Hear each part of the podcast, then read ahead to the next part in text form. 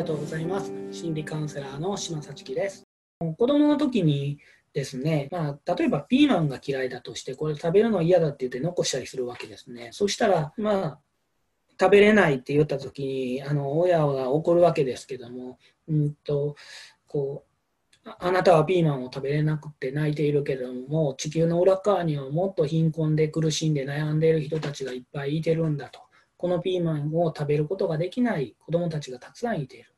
だからあなたはこの目の前にあるピーマンをあの嫌だとか言ってはいけないんだと。まあ一つの教育としては、でしつけとしては、これはあのそれはそれであることだと思うんですけども、うんまあ、この令和の時代にそういうしつけが今どうなっているのか知らないですけどね、まあ、それはそれで一つとしてあるわけ、こういうのが。ただ、振り返って考えてみると、えー、今ピーマンが食べられないという私のこの苦しみといいますか辛さというかそういったものと地球の裏側の貧困で悩んでいる貧困で苦しんでいる子どもたちのその苦しみっていうのをあの本来比べられるものではないです。主観的なものなのでどっちの方がこの苦しみを大きい重いっていうものっていうのはあの主観的な世界においてはこれないんです。どちらも辛いわけでしょ？だって今目の前にあるピーマンを食べれなくて悩んでる辛くって辛いって思ってるこの子供はあの本当は辛くないわけではない、えーと、つ辛さ100のうちの60ぐらいで辛さを訴えている苦しみを訴えているわけじゃなくて多分100のうち100で訴えてると思うんですよ。それの主観的なものにこう重みの違いはない。わけです。えーと、これは今一例として言いましたけども例えばある悩み事を抱えて持ってきた職場であの人間関係がうまくいかないんだもしかしたらそれはある人がそんなこと気にすることないじゃんとかまあそういう人ってたくさんいてるよねとかそれ考えすぎだよっていう人ももちろんいてるかもしれないけどもでもこの実存主義にあの即して言うならばそういうことっていうのはあまり意味がない。この人は今、この職場の人間関係で悩んでいる、今悩んでいるとか苦しんでいるっていう、なんか大きなカテゴリーの言葉を使ってますけども、本当はもっと心の中での世界で言うと、本当はそんなものだけではないはずなんです。あの何や苦しみやら怒りやら辛さやら、うんとえっ、ー、と何やら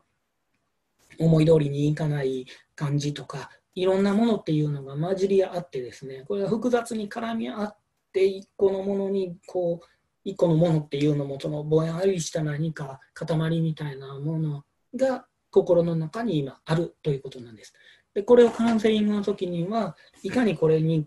寄り添って共感しようとできるか全く共感っていうのはですねそもそも人間が違うので100%の共感はできないかもしれない。できないんじゃないだろうかと思う。だけども、いかにその100%に近づけたいという思いで、この人だったらどういう気持ちになってるんだろうと。私だったらその悩みと同じ悩みにならないですよ。同じ状況でもならないですよ。ならないけども、この人の立場だったらそんな気持ちになってるんだなっていうことにいかに寄り添って共感して聞いていくことができるかっていうことだと思うんです。だから、あの確かにねあの、そういう悩み事にはこうすればいいです、こうすればいいです、あこういう薬がありますよ、こういう治療法がありますよとしと、そういうのが何もダメだって言ってるんじゃない。それはそれで、あの今までの、うんと、前例なりですね、知識なり、いろんなもののあの積み重ねで、いろんな引き出しをこっちは持ってきてるんだ、もう出来上がってきて、引き出しを作ってきたわけだから。それらを利用する、使っていく、活用していくっていうのはもちろんのことなんだけども、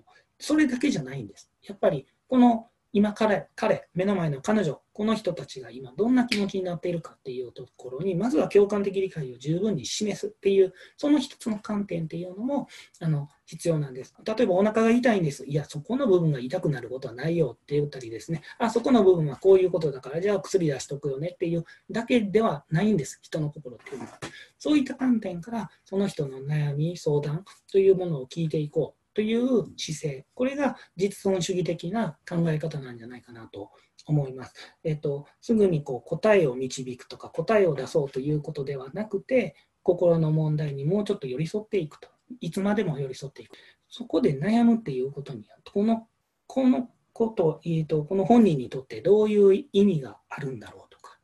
うんえっと、今ここで例えば前に進めなくて立ち止まっている立ち止まっていることには何らかの、えっと